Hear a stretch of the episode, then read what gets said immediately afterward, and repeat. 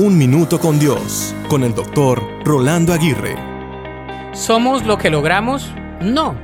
La verdad es que no somos lo que logramos, somos más bien lo que logramos superar. ¿Cuántas cosas y situaciones no hemos tenido que superar en la vida? Yo diría que muchas, ya que la medida de lo que somos está directamente relacionada con lo que hacemos con lo que tenemos y lo que hacemos por tener lo que no tenemos.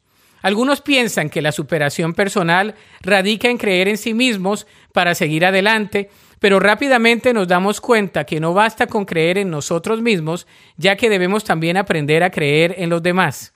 La superación personal es el ser persistentes, constantes y responsables con lo que Dios ha entregado en nuestras manos.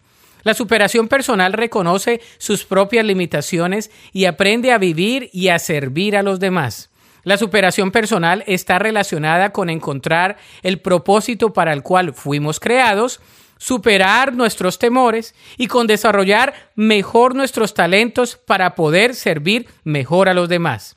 La superación personal nos lleva a intentarlo todo, a dar lo mejor de nosotros y al mismo tiempo a reconocer nuestras propias limitaciones. La superación personal nos lleva a renunciar a nuestros propios intereses y a depender de Dios, porque las cicatrices solo nos muestran que podemos ser sanados una y otra vez. La Biblia dice en Proverbios 3:7, no te dejes impresionar por tu propia sabiduría. En cambio, teme al Señor y aléjate del mal. Para escuchar episodios anteriores, visita unminutocondios.org.